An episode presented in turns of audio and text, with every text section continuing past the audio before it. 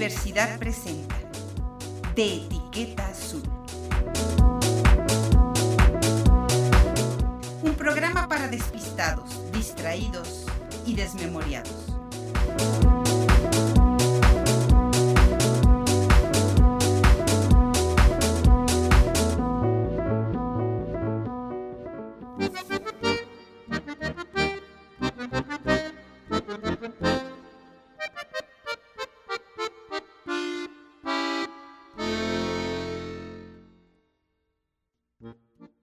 Don Antonio Arismendi Gorrón tenía sutiles artimañas con las que sedujo a la joven viuda doña Isabel.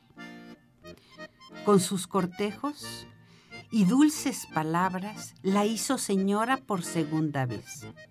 Eso sí, sin casarse con ella. Y de la misma manera y con la misma rapidez la abandonó. Tiempo después, Meses después, el muy pispireta regresó a rondar la casa de doña Isabel. La vio de lejos. La vio más delgada, pero más altiva y más señora. Le volvieron los enamoramientos y la llama de la pasión se volvió a encender.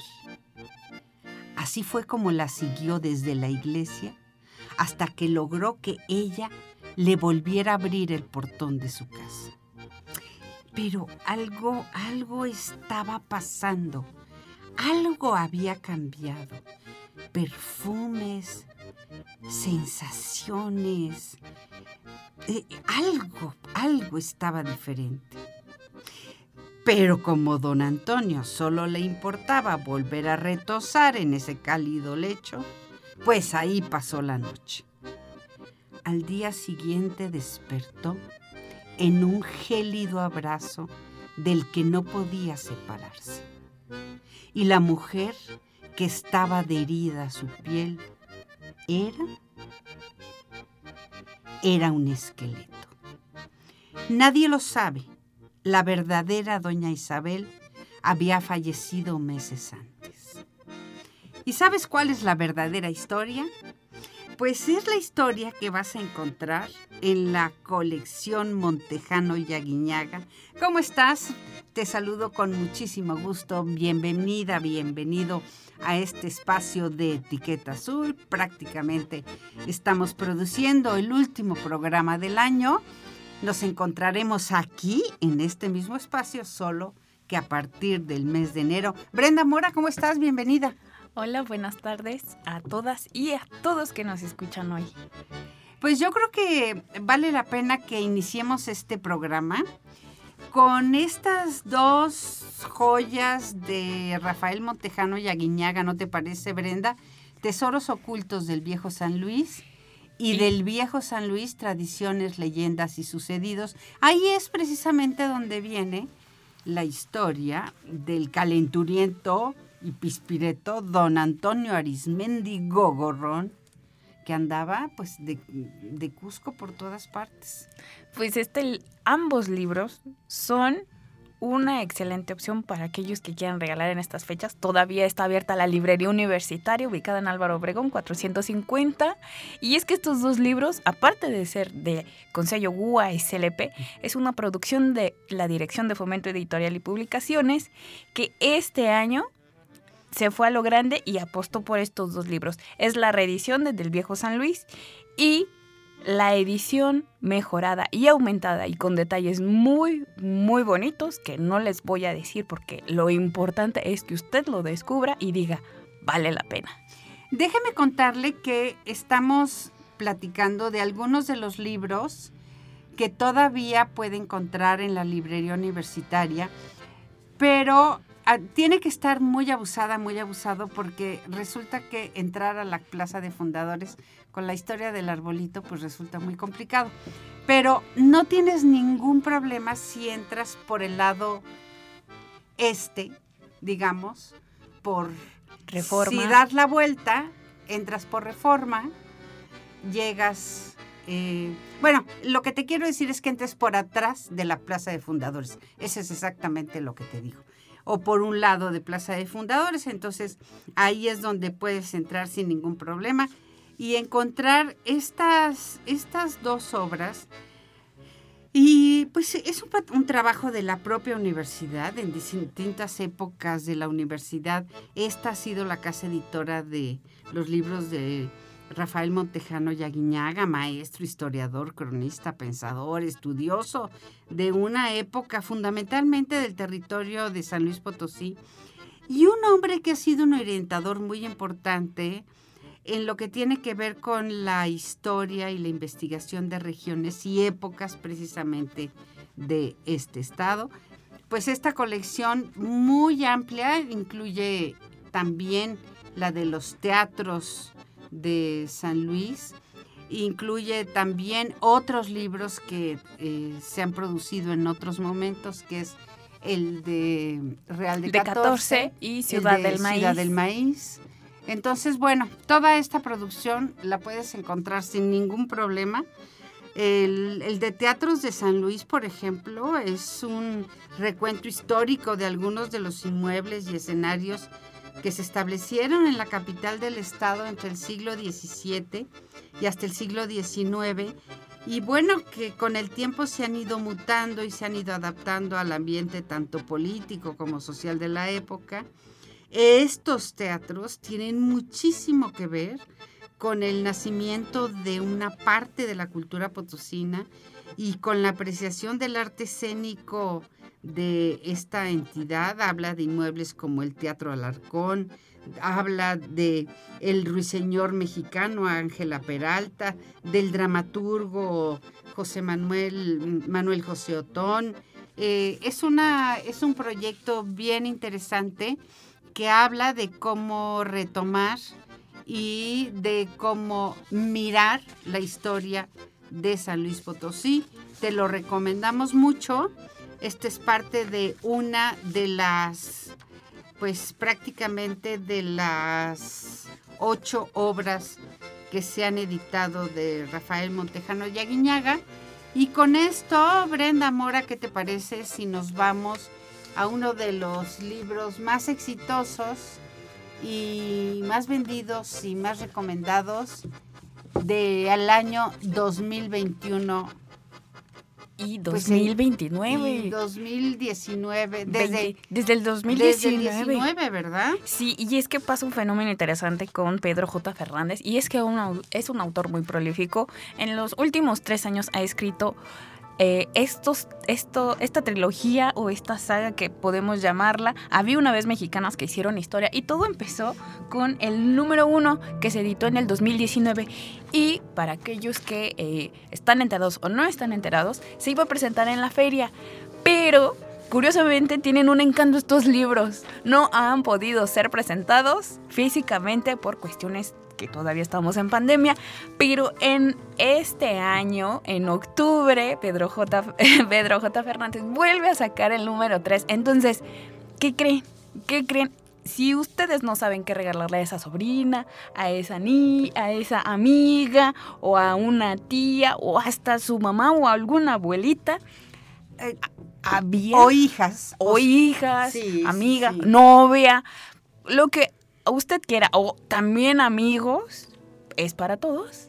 Había una vez mexicanas que hicieron historia, uno, dos y tres. De Pedro J. Fernández. Este hombre originalmente es un ingeniero, eh, se ha especializado en la narrativa, egresado de la Iberoamericana, y desde julio de 2010 se dedica a hacer divulgación histórica y cultural en México a través de una sátira muy peculiar en Twitter con la cuenta arroba don Porfirio Díaz. Y en junio de 2011 participó como dialoguista en otro proyecto que se llama El Sexo Débil, una serie premiada por el Festival y Mercado de TV Ficción Internacional. Este es un autor de, es autor de más de cinco novelas, de guiones de series de televisión, sus textos sobre la historia de México han sido publicados en muchos periódicos y además sus textos de la historia de México tienen, eh, han, han sido muy impactantes y sobre todo han tenido un arraigo muy interesante porque aborda personajes muy curiosos. Así como en Mexicanas que hicieron historia, narra la, recupera el pensamiento de mujeres científicas, de historiadoras, de conocedoras, de científicas. O sea, realmente aborda la historia de mexicanas en textos muy breves, no crees que te echa un super rollazo. Y ha publicado desde Los pecados de la familia Montejo, La última sombra del imperio, y Turbí de morir de pie, este de Había una vez mexicanas que hicieron historia, Yo Díaz, eh, ha publicado de la mano de Juan Miguel Zunzunegui, en fin, la verdad es que es muy interesante el trabajo que ha realizado Pedro J. Fernández, sin duda uno de los autores con más presencia y con más fuerza. Y tú, tú que de origen eres diseñadora, pues tendrías mucho que decir sobre este tema, ¿no, Brenda Mora?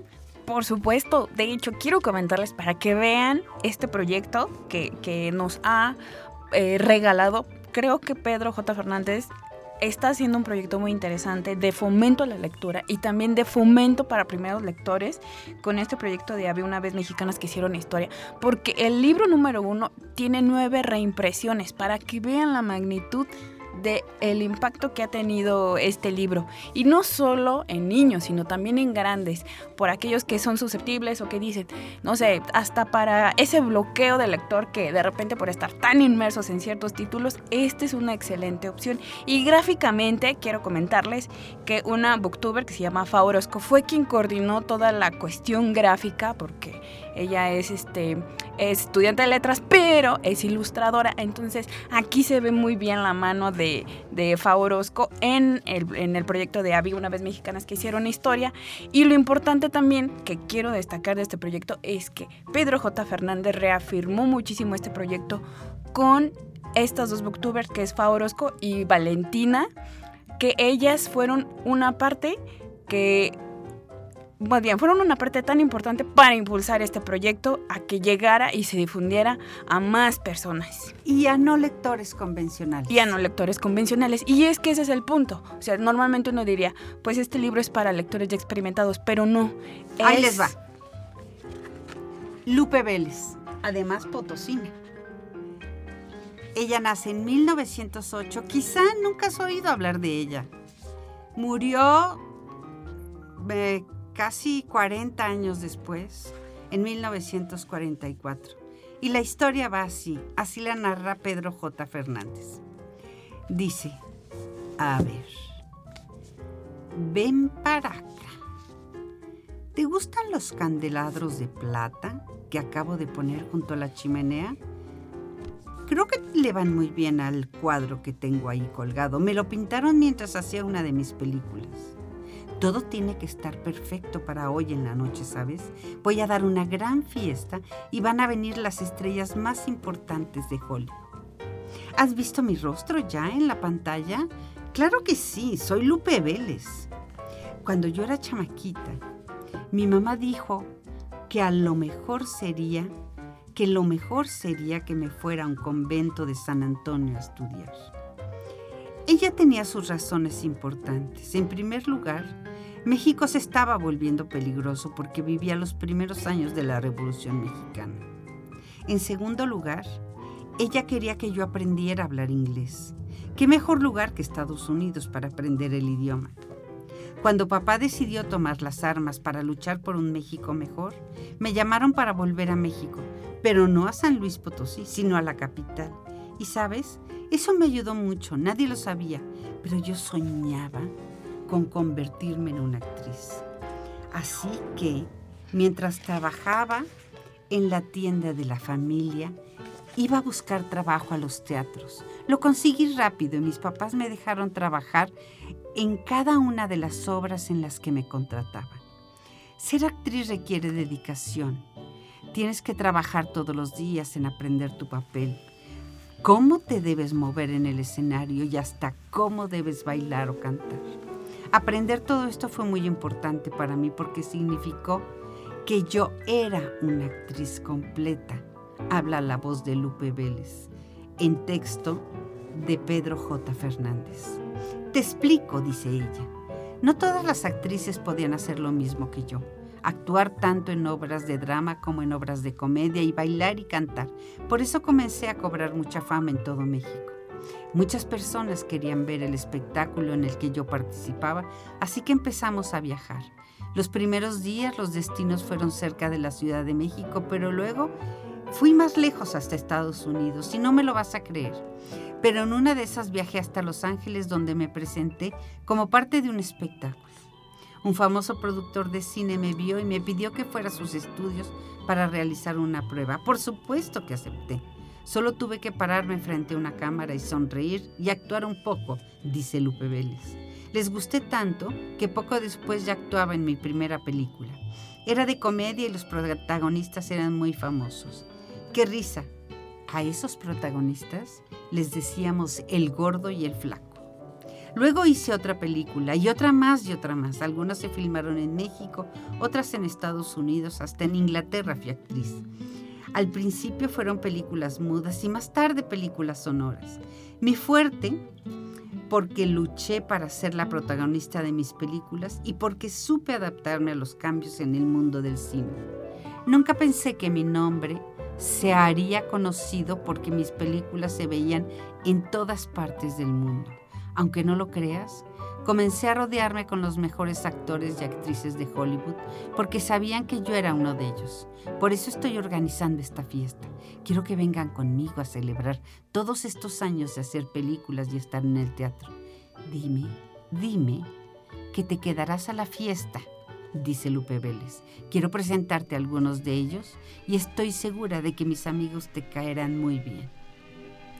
María Guadalupe Villalobos Vélez, conocida como Lupe Vélez, es considerada una de las grandes artistas del cine mundial durante la década de 1920. Fue una de las primeras mexicanas en lograr el reconocimiento internacional por su trayectoria. Durante su carrera trabajó en los mejores teatros y con los mejores directores tanto de México como de Estados Unidos. En 1944 Lupe se recostó entre las flores que más le gustaban, se tomó una sobredosis de medicinas y murió. A su funeral acudieron cientos de personas y grandes celebridades de todo el mundo. La vida y la muerte de Lupe han inspirado películas, series de televisión y libros. Para reconocer su contribución a la cinematografía, tiene una estrella en el Paseo de la Fama de Hollywood en el 6927 de Hollywood Boulevard en Los Ángeles. Bueno, esta es una de las historias, este es el estilo de Pedro J. Fernández, es una de las historias que vale la pena que te contemos, te narremos, pero habla de muchísimas otras mexicanas que hicieron historia. Hoy ya tiene Brenda tres tomos. Tres tomos y lo más importante, si ustedes quieren regalar cualquiera de estos tres libros, lo pueden encontrar en la librería universitaria ubicada en Álvaro Obregón 450. No está tan caro. No, no está, no está caro. No está caro. Y, está muy bonito porque tiene, todas las historias están ilustradas. Y recuerde, si usted quiere visitarnos en la sucursal centro o Matehuala, tenga paciencia a ingresar al centro de San Luis Potosí. Sí, no, pero no es un problema. No es un problema. Véngase a desayunar, véngase a tomar un café al centro, venga a pasear, cambie de mood y acuérdese de que vamos a estar abiertos solo esta semana. Hasta el jueves 16 para todos las y los que nos escuchan, solamente la librería universitaria estará abierta hasta el jueves 16 de 10 de la mañana a 18 horas para que de una vez se vengan al centro y aprovechen porque nos vamos por inventario. Bueno, y también le vamos a platicar acerca, Brenda, ¿qué te parece si antes del corte das un pequeño anuncito de ese libro que te gusta tanto? Pues este libro les recuerda muchísimo, o más bien me recuerdo muchísimo a la relación que uno puede tener con un familiar especial en la familia. Y no es cualquier familiar. Y es que son las abuelas. Y la importancia que tienen en la vida de uno, y más si son las abuelas maternas. Entonces, no sé si ya me centro en entrar de Ya, lleno ya, a la ya, historia. Ya, tienes Bueno. seis minutos para platicar la historia. voy a tratar de contarles un poquito de la historia de este libro y es que se llama Cuando atrapas un tigre de Ty Keller y es que esta autora es una autora que ganó con este libro el premio Newbery 2021. ¿Y por qué lo ganó? Y es que este premio se les da a todos esos libros que tienen que ver con literatura infantil y juvenil y este año este libro ganó el premio. Y es que nos cuenta la historia de Lily y su Halmony, que en este caso es su abuela. Nos cuenta el libro tres cosas importantes. La importancia de la familia, lo interesante que es la cultura coreana y la importancia del amor familiar. Y todo empieza porque eh, Lily se muda con su familia de California a Washington, porque su abuela materna, que es su Halmony, empieza a enfermar. Entonces su mamá y su hermana deciden ir a visitar a su abuela a Washington, pero deciden irse ya a vivir porque pues está un poco delicada de salud. Pues estando eh, casi por llegar a Washington, a Lily le pasa algo muy, muy, muy peculiar. Y es que ve cómo brinca un tigre en, el, en la parte del cofre del coche de su mamá mientras iba manejando y de repente se queda sorprendida y, le pregunta a su mamá y a su hermana, ¿lo vieron? Y ellas pues no, no, no vimos nada. Pues ese, ese detalle detona toda la historia del libro y es que su Halmony cuando era más niña hizo algo con los tigres y es que los atrapó en la cultura coreana, tienen un significado y aparte les quitó algo muy muy muy valioso. Al pasar los días, Lily empieza a tener cada vez más acercamientos con un tigre, que ya después descubre que es una hembra. Y Pero en la fantasía o cómo es? en- ¿En es los como sueños? es como un mundo paralelo que solamente ella lo puede ver, pero los demás no. Ella puede hablar con él, pero las- los demás no. Pero hay una conexión especial entre Lily y el tigre. Y es que al momento de que Lily le cuenta a su abuela que ella está viendo a este tigre, su Halmony le empieza a contar la historia de que ella les robó algo y aparte ella capturó a estos tigres. Y es posible que por eso la estén buscando. Y como este dato curioso de que la abuela está empezando a enfermar, pues Lily decide pues enfrentar a este tigre y le pregunta que qué es lo que, que quiere y por Pero qué. el tigre se aparece en cualquier circunstancia. En cualquier o en circunstancia o, momento. especiales. No, en cualquier momento. Lo curioso es que ella está, por ejemplo, el, el primer avistamiento que tiene ella con el tigre es en la carretera antes de llegar a, a la ciudad. Y el segundo acercamiento es ella estando en una biblioteca porque va a visitarla y ve como el tigre va, brinca- va brincando en los estantes. Y el tercer acercamiento es que ¿Te un día... imaginas? Uno piensa, me estoy volviendo loca, Loca. de plano. Y ella empieza a decir, solamente yo lo veo y solamente a mí me escucha. Entonces ella le cuenta a su abuela y el tercer acercamiento es cuando ella se levanta un día en la mañana y lo ve acostado a, a un costado de su cama y, le- y ya y es el momento cuando ella aprovecha y le dice, ¿qué es lo que quieres? ¿Por qué me estás siguiendo y por qué yo solamente te veo? Y el tigre le dice, pues tu abuela tiene algo que nos quitó y lo quiero de regreso. Si tú quieres que tu abuela sane, pues devuélveme lo que tu abuela nos quitó. Entonces ella después de, tener esta interacción con el tigre, va con su abuela y le dice, pues el tigre me está pidiendo que les devuelva lo que les quitaste. Y su abuela le dice, no importa que mi salud esté mal y no importa que yo me muera porque yo voy a estar bien, pero no les regreses lo que yo les quité. Y es que lo que la abuela les quita a Harmony son unos frascos llenos de estrellas. Pero esas estrellas son historias. Y la abuela cuando era niña las atrapó en un frasco y las selló herméticamente en un plástico de burbujas para que no lo pudieran abrir. Porque ella dice, no quiero que se vuelvan a contar historias malas y que solamente existan historias buenas.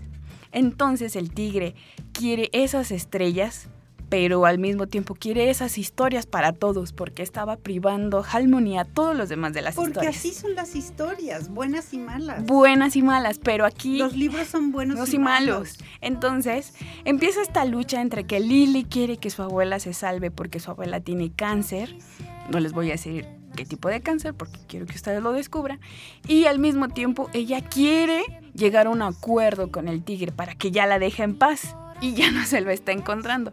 Hasta que un día le dice, yo no voy a aliviar a tu abuela si tú no me das las estrellas y no vamos a llegar a ningún tren. Entonces ella dice, pues voy a atraparlo porque tiene un amigo que su papá es un cazador de tigres, hace una trampa y uno cae, cae un tigre y muy sarcásticamente el tigre le dice, no he caído en tu trampa, mi trato sigue en pie y no lo voy a cambiar. Y si estoy aquí es solamente para fingir que pues me, me, me ganaste, pero yo sigo esperando las... Sigo esperando las estrellas. Entonces, Qué bonito simbolismo, ¿no? De sí hay las- mucho significado en la historia. Es como pensar que cada una de las historias que uno cuenta también están en el horizonte como estrellas. Déjame ir, Brenda Mora, a un corte y volvemos para que Termine de cerrar un auditorio el desenlace de esta historia del tigre, las estrellas, sus historias y una niña. Vamos a un corte, volvemos.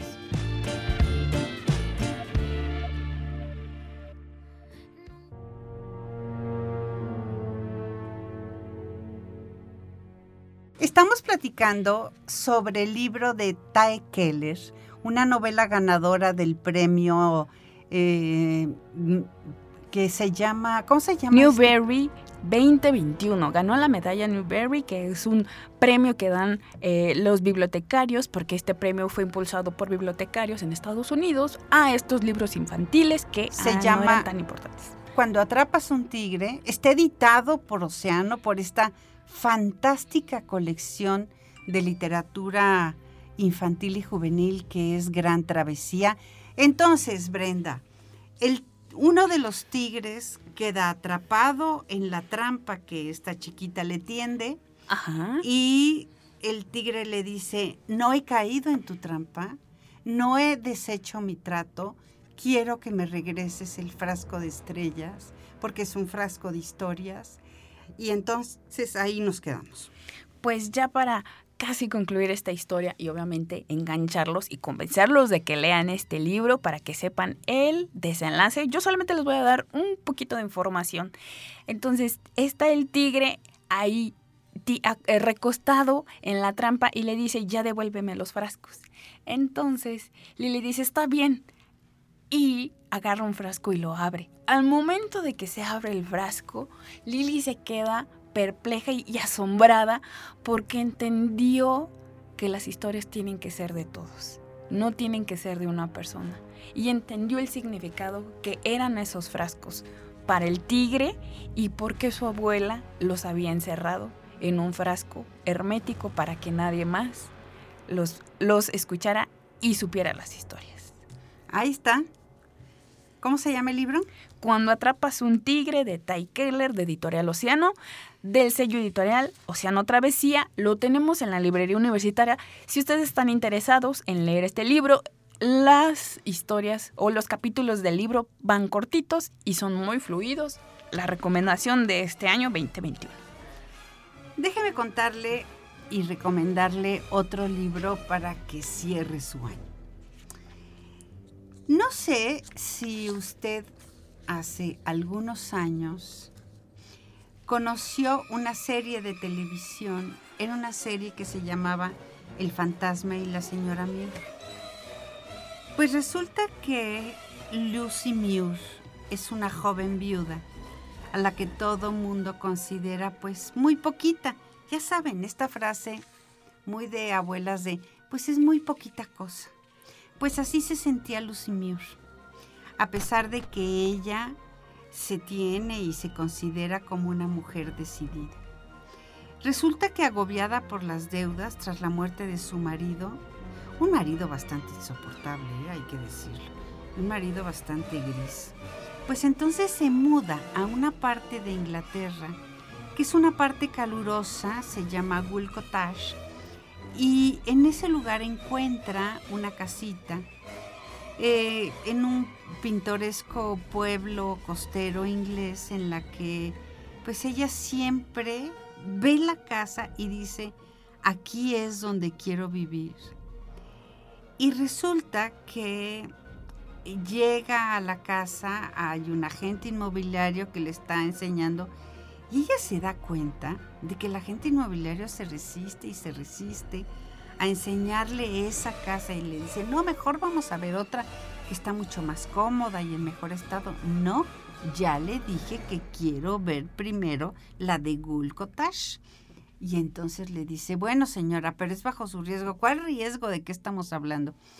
Y entonces ella, que es una mujer, ahí empieza esta parte emblemática del libro, porque ella es una mujer que apenas tiene 32 años, tiene un hijo de 11, una hija de 10 años, y es muy interesante cómo estamos hablando de 1941, prácticamente guerra, Segunda Guerra Mundial, donde las mujeres se incorporaron a trabajar en el mundo, digamos, en el mundo del contexto de la guerra, a las fábricas, pero no estaban nada valoradas las mujeres. Entonces, es muy interesante cómo esta mujer que dice, quiero tomar mis decisiones de manera propia, tiene muy poquito dinero, está muy endeudada. Y entonces llega al, camina por la casa y conforme va avanzando, le gusta cada vez, la casa está amueblada y de repente ve un cuadro de quien había sido el anterior propietario, que era el capitán Greg. Y entonces se le queda viendo y el cuadro no era muy agraciado, pero los ojos del capitán eran verdaderamente pues ensoñadores. Y ella se queda atrapada en la mirada del capitán y dice, pero este hombre, eh, pero es que me está mirando. Y entonces dice, no, no, estoy un poco loca. Entonces se voltea hacia otro lado y empieza a recorrer el, empieza a recorrer la casa y conforme recorre la casa, está cada vez más encantada hasta que llega a la habitación principal donde encuentra además un catalejo de estos catalejos de barcos de mar. Y entonces le pregunta al hombre, ¿quién vivía aquí? Pues aquí vivía el capitán Greg. Y es un hombre que se suicidó. ¿Cómo un hombre con esos ojos se va a poder suicidar? Y entonces le dice el otro, bueno, pues hay gente que se, suicida. Y en eso se escucha una carcajada donde se pone pálido el agente inmobiliario y dice, vámonos de aquí en este momento. Y ella le dice, no, no, no, no, no, a mí me explica.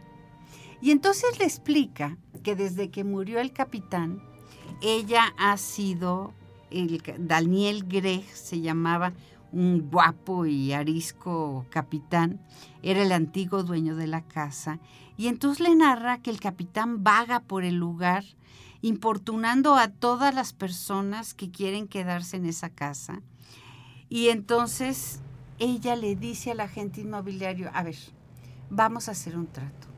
Yo vengo con una persona a hacer limpieza, me quedo aquí dos días. Si no resisto, pues ya no le rento nada, pero déjeme quedarme un día para ver si puedo. Y efectivamente, ella se queda, acuérdense que estamos hablando de 1940, y de una mujer que está pensando en que, en que debe tomar sus decisiones propias, pero que no está valorada con capacidad para tomar decisiones.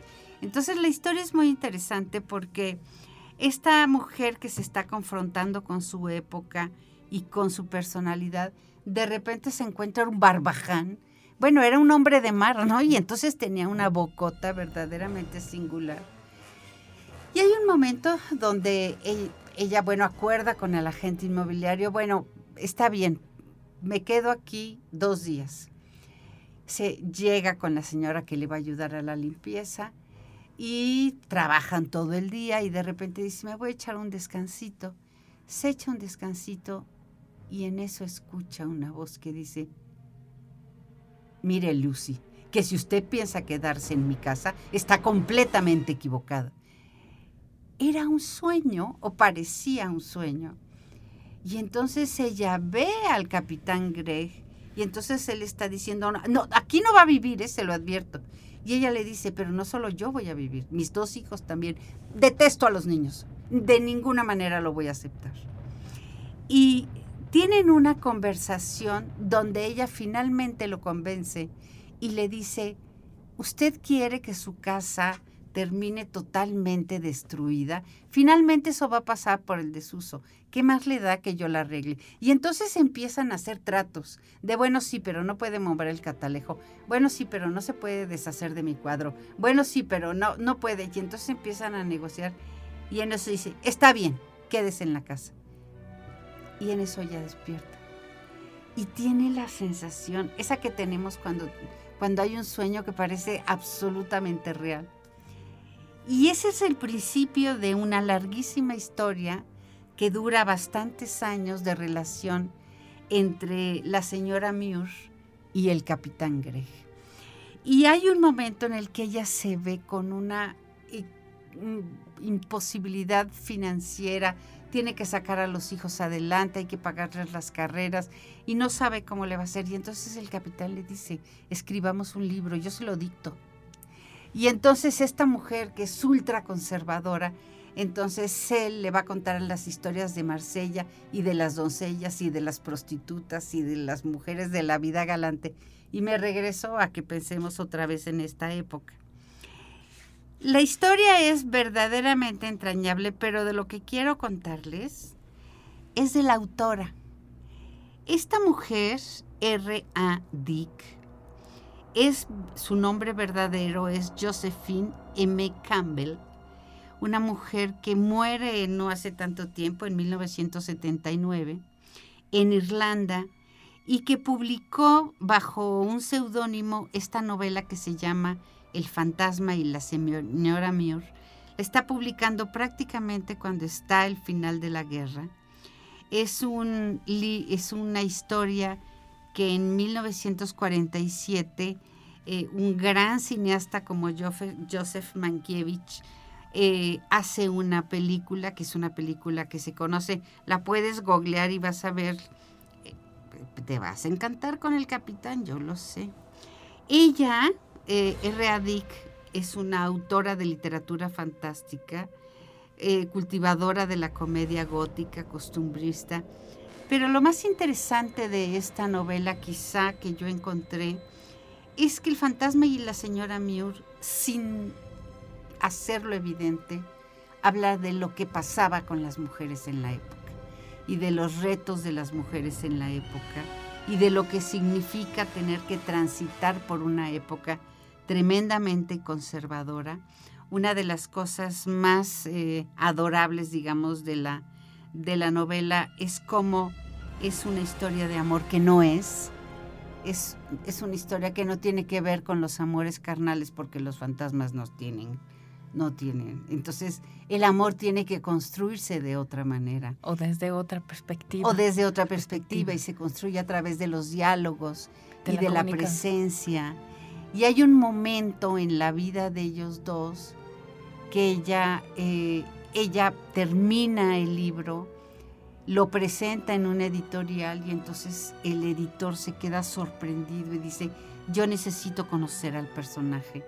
Y entonces ella no sabe cómo decirle, pues es un fantasma, señor, ¿cómo te lo voy a presentar? Pues eso no. Y entonces él es, bueno, les quiero decir, El fantasma y la señora Muir es un libro realmente interesante. La autora R.A. Esta mujer que escribió con ese seudónimo es otra vez una mujer de época que tiene que pues que combatir las, las, las tradiciones de la época.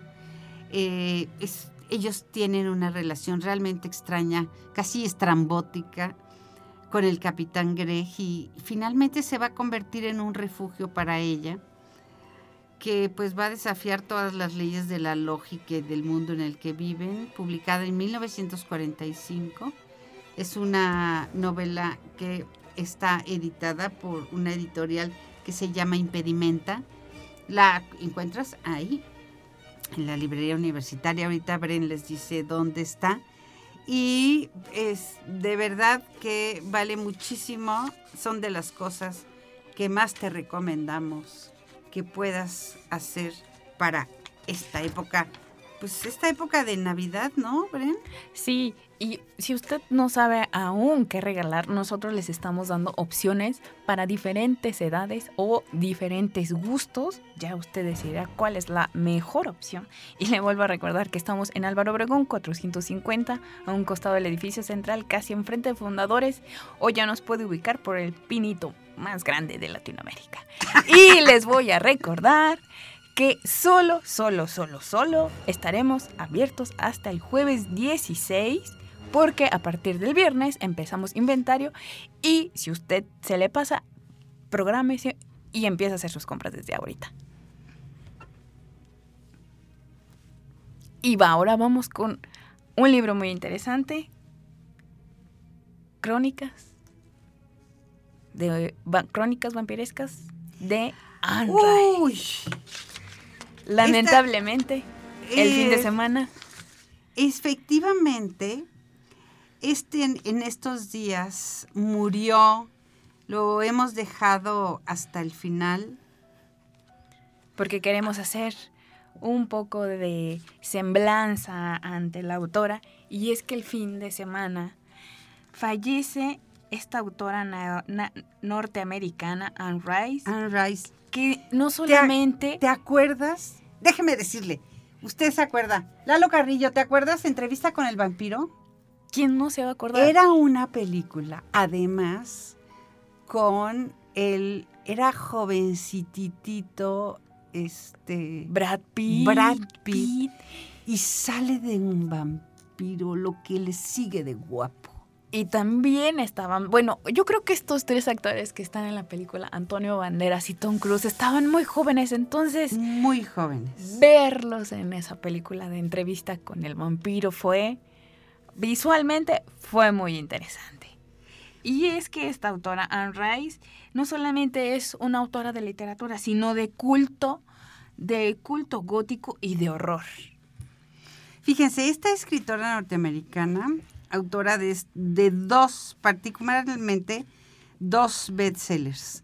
Uno, Crónicas Vampíricas, y dos, Entrevista con el Vampiro. Y eh, no son novelas eh, hechas recientemente.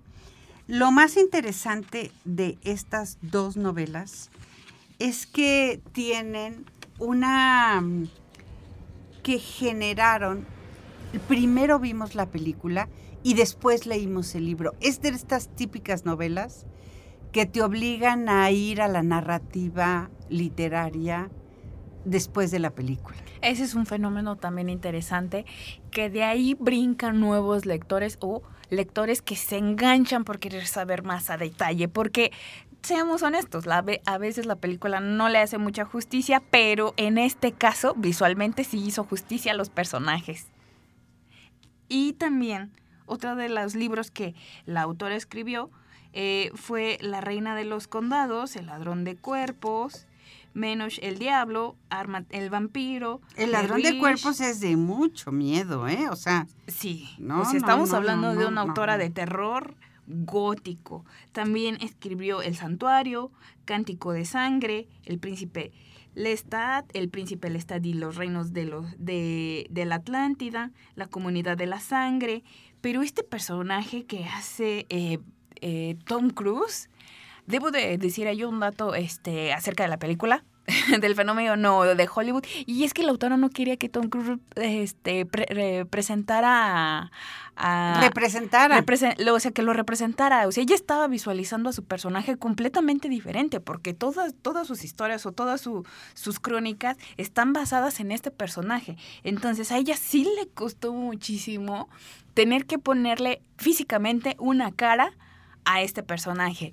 Y eh, también ahí hay otro dato interesante que les quiero comentar, y es que Antonio Banderas y, ah, y, Tom Cruise nunca, nunca grabaron juntos en la entrevista con el vampiro, porque Tom Cruise graba su parte y Antonio Banderas graba su parte final en, en París, pero jamás, jamás tuvieron este, ni pudieron comer juntos, ni pudieron platicar juntos porque grabaron por separado.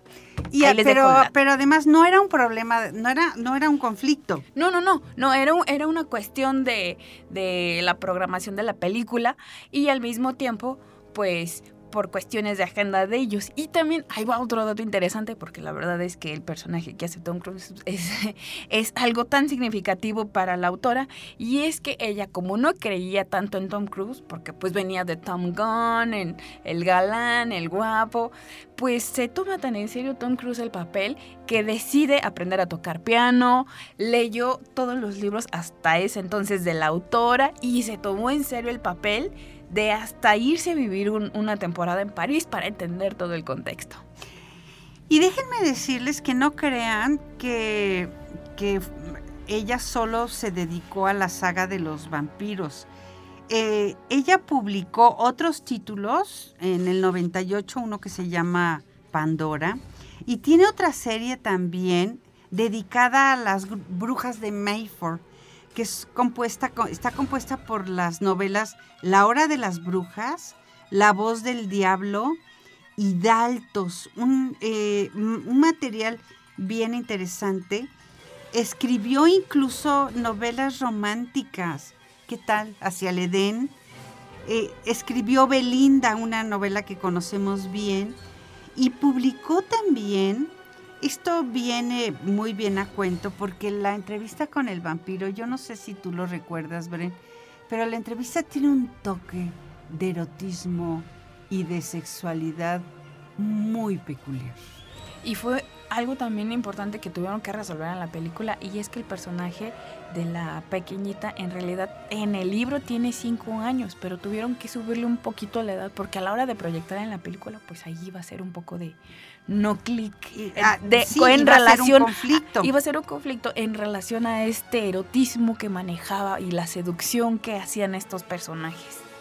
Sí, y porque la industria cinematográfica eh, resiste, digamos, y el público resiste a, a estos personajes cuando son adolescentes, pero no resiste y además estamos hablando de los 70, no es, no es cualquier cosa, ¿no? Sí. Y luego ella hace libros eróticos, El rapto de la bella durmiente, El castigo de la bella, La liberación de la bella. Y, y resulta que ya un poquito antes de morir, regresa porque abordó muchísimos, muchísimos géneros. Eh, era un especialista en la ambientación histórica, de misterio, o de novela fantástica.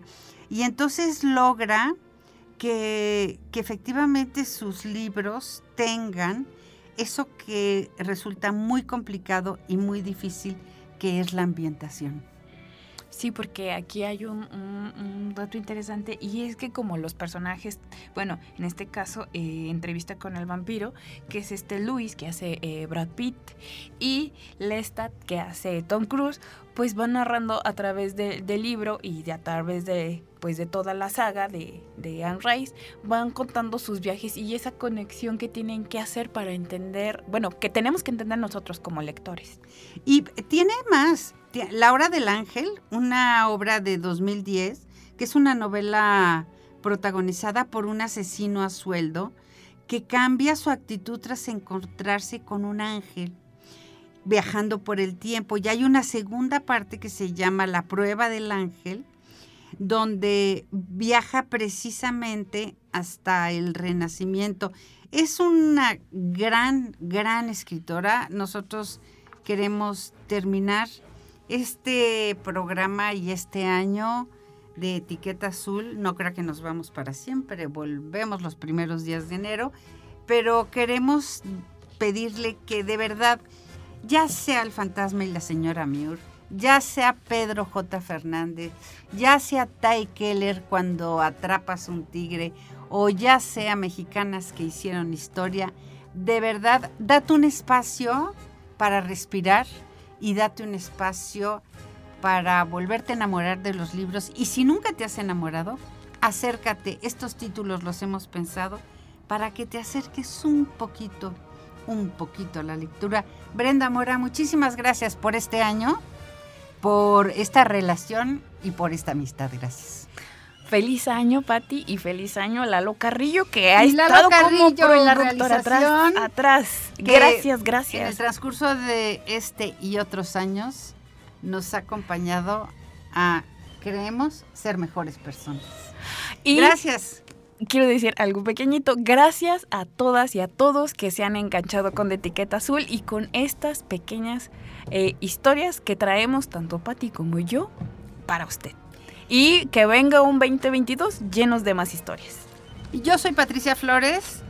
Te deseo que los días que quedan del año los tomes con pues con un poco de tranquilidad y de paz. Que tengas un buen buen fin y principio de año.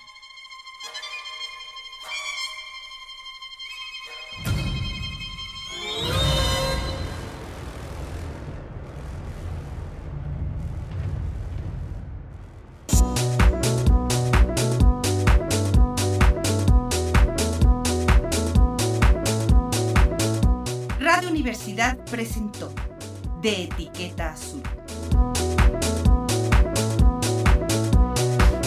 Un programa para despistados, distraídos y desmemoriados. En este espacio, la próxima semana.